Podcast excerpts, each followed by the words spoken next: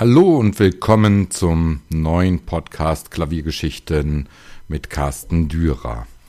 Ja, heute geht es um ein Thema, das mich schon lange umtreibt, nämlich wie moderne Komponisten, vor allem die ganz modernen Komponisten, den Flügel, das Klavier überhaupt behandeln. Wenn man einmal darüber nachdenkt, äh, wie sich die Entwicklung des Tasteninstruments bis zum heutigen Flügel vollzogen hat, ist man eigentlich immer wieder erstaunt. Da war zuerst ein Hackbrett, das man heute vielleicht noch aus einigen ungarischen Restaurants kennt, wo also noch traditionelle Volksmusik mit Hackbrett gepflegt wird. Auf die Seiten schlägt man dabei mit sogenannten Schlägeln. Dann kam erst einmal das Klavikord, das in althergebrachter Weise, wie es der findige Grieche Pythagoras schon getan hatte, die Saiten an einer bestimmten Stelle mit einem Keil abhält, um bei gleicher Länge aller Saiten unterschiedliche Tonhöhen hervorzurufen. Immerhin war man nun in der Lage, die Klänge über eine Tastatur zu steuern. Tastaturen allerdings gab es schon lange zuvor an den frühesten Orgeln, nämlich den eigentlich frühesten ausgereiften Tasteninstrumenten. Aber die sogenannten beseiteten Tasteninstrumente kamen erst danach so richtig in Fahrt. Wir kennen dann alle die eigentliche Geschichte. Der Italiener Bartolomeo Cristofori hatte den ersten Hammerflügel im Jahre 1698 erstmals umgebaut, nämlich ein Cembalo als Grundlage genommen und mit einer Hammermechanik versehen. Ich will hier gar nicht zu tief in die technische Seite einsteigen. Doch die Idee war geboren, dass man nun über die Tasten endlich auch dynamische Effekte, also das Piano und Forte spielen konnte. Der Begriff Pianoforte hält sich bis heute in einigen Ländern als Bezeichnung für das Klavier oder besser den Flügel. Die Komponisten griffen zu diesen Instrumenten seit der späten Barockzeit, um ihren Werken mehr Ausdrucksmöglichkeiten zu verleihen. Mit der Entwicklung der Spieltechnik wurden die Instrumente immer weiter verfeinert, immer wieder erweitert, wurden größer, kraftvoller im Klang und heute gibt es sogar Flügel mit mehr als 100 Tasten. Doch es scheint dennoch so, dass irgendwann die Komponisten kaum mehr neue Ideen für das Tasteninstrument entwickelten, das doch so vielfältig in den Ausdrucksnuancierungen ist. Nachdem nun Generationen von Klavierbauern sich Gedanken gemacht hatten, wie man die Mechanik so verfeinern kann, dass man auch leiseste Töne gestalten kann, brachiale Ausbrüche im größten Fortissimo klanglich ansprechend spielen kann, kam es irgendwann immer weniger zum Ausdruck von melodischem. Ganz im Gegenteil, reichte den Komponisten das Instrument Konzertflügel nicht mehr aus. Sie versuchten neue Wege zu finden, um dem Instrument nun fremdartige, ja ungewohnte und eigentlich gegen die Ideen der Klavierbauer des Flügels wirkende Klänge zu entlocken. Der erste, der auf äh, neue Ideen kam, war der einflussreiche amerikanische Komponist Henry Cowell der 1912 erstmals in einem Klavierstück das Spielen von Clustern vorschrieb, also Klänge, bei denen man mit der Hand nebeneinander liegende Töne gleichzeitig und meist hart anschlägt. Die Fingerfertigkeit war da schon ab absurdum geführt, die sich die Pianisten jahrzehntelang angeeignet hatten. Doch es ging weiter. Der ebenfalls amerikanische Komponist Conlon Nancarrow hatte die Idee von extrem schnell zu spielenden, extrem komplexen Klavierstücken. Doch kein Mensch konnte diese spielen. Also benutzte er die zu dieser Zeit schon wieder alte Technik der Player-Pianos, also der Selbstspielinstrumente, und begann in kleinster Arbeit Rollen zu stechen, nur damit fast unmöglich schnelle, übereinander liegende Lauf- und Klangkaskaden möglich wurden. Die Maschine hatte Übergriff auf das Klavier genommen. Und so ging es weiter und weiter. Ebenfalls von Cowell beeinflusst war es der Komponist John Cage, der in das Instrument eingriff, um ihm neue Klangebenen abzuringen. Er dachte sich, wenn man Gegenstände auf die Saiten im Flügel legt oder zwischen sie klemmt, entstehen neue Klangebenen und Farben. Und recht hatte er. Das präparierte Klavier wurde unter seiner Federführung zu einem weltweiten Inbegriff von neuer Klanglichkeit. Dass bei all diesen Überlegungen dann auch schon außereuropäische Einflüsse zum Tragen kamen, versteht sich von selbst. Und manches Mal fühlt man sich an die balinesischen Gamelanklänge erinnert, wenn man Stellen aus Werken von Cage hört. Natürlich war Cage auch ein Schelm.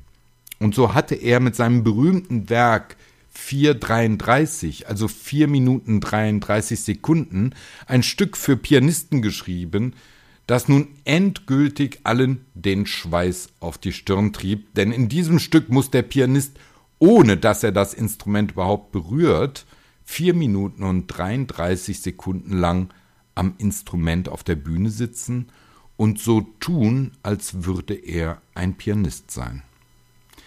Diese Extravaganzen schienen all den Bemühungen aus den Flügel über Jahrhunderte ein perfekt für die Pianisten mit lange geübter Fingerfertigkeit entwickeltes Instrument zu erstellen entgegenzuwirken.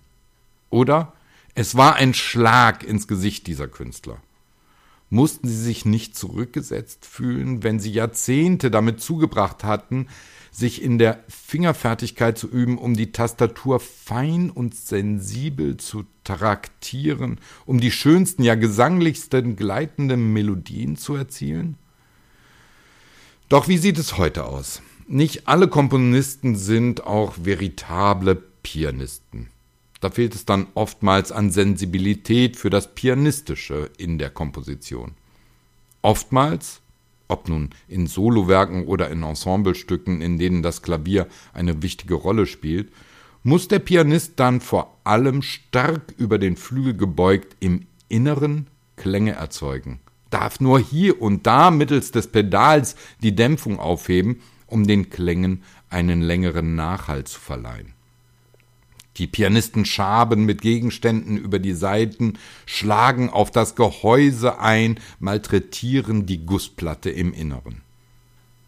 Da fragen sich die Pianisten, die sich auf derartige Werke einlassen, natürlich zu Recht, warum sie engagiert wurden, solche Stücke zu spielen, denn dafür haben sie sich und ihre Finger beim tagtäglichen Sitzen vor dem Instrument nicht über Jahrzehnte geschunden. Und nicht immer wissen sie, was sie erwartet, da die Werke oftmals erst entstehen, wenn man schon mittendrin in der Sache steckt.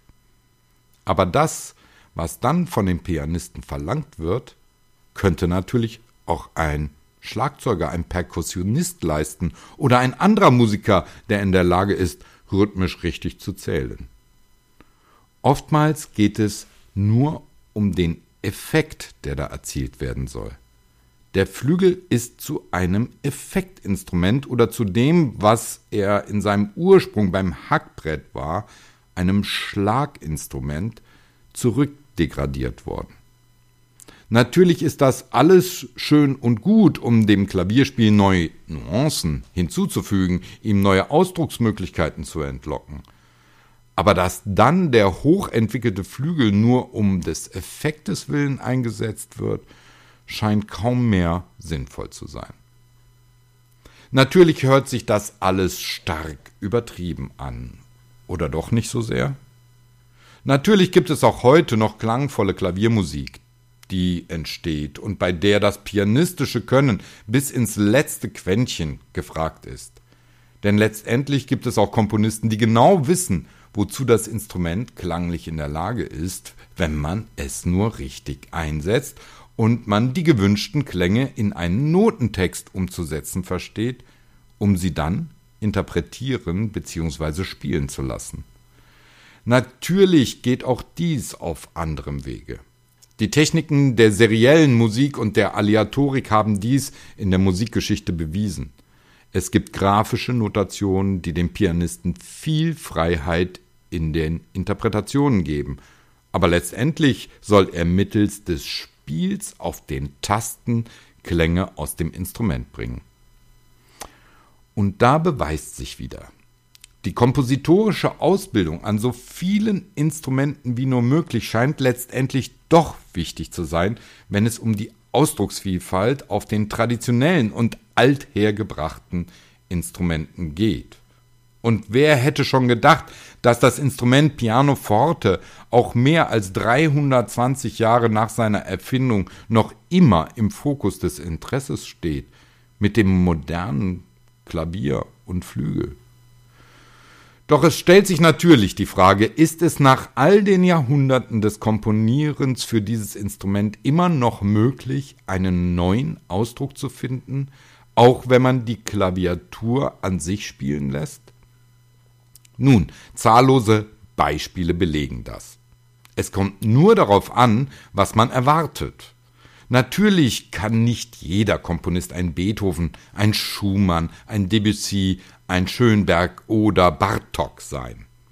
All diese Komponisten haben mit ihren neuen Klangwelten neues Terrain für die Klavierwelt und die Pianisten erschlossen, ohne dass sie das Instrument gegen seine Entwicklung und der Idee des Spiels benutzten.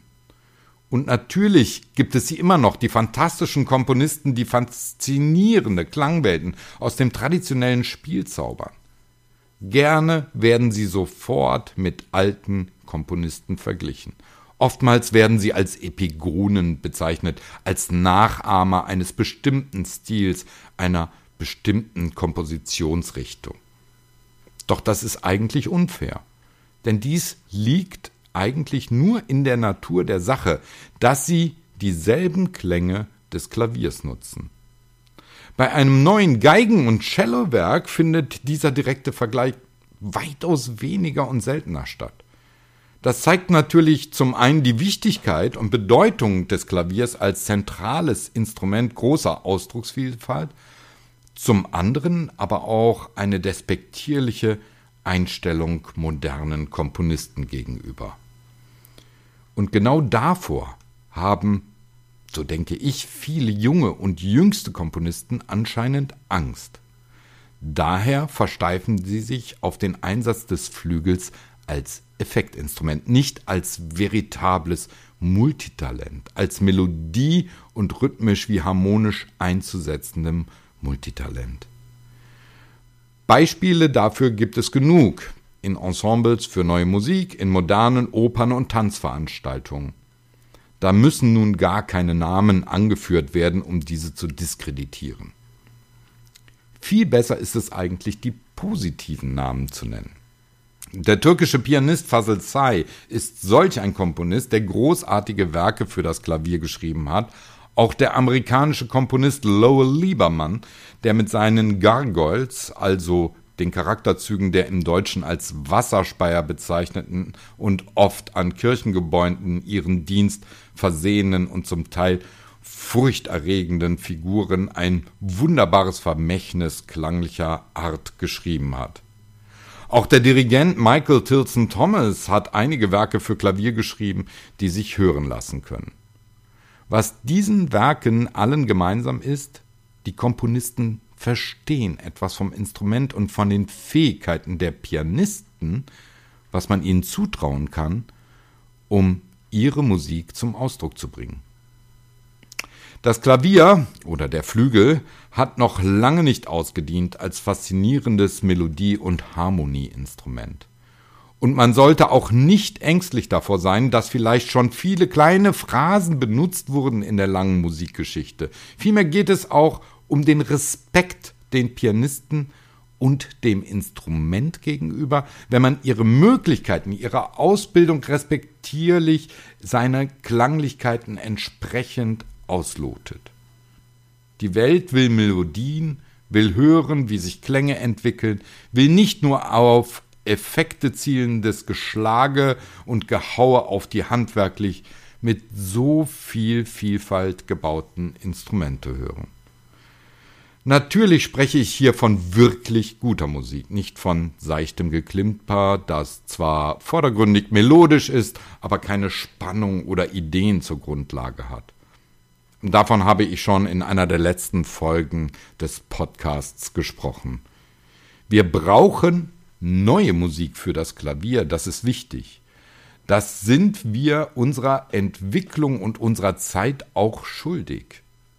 Sie muss erklingen und soll im Spannungsverhältnis zur Musik früherer Zeiten gespielt werden, damit sie sich behaupten kann.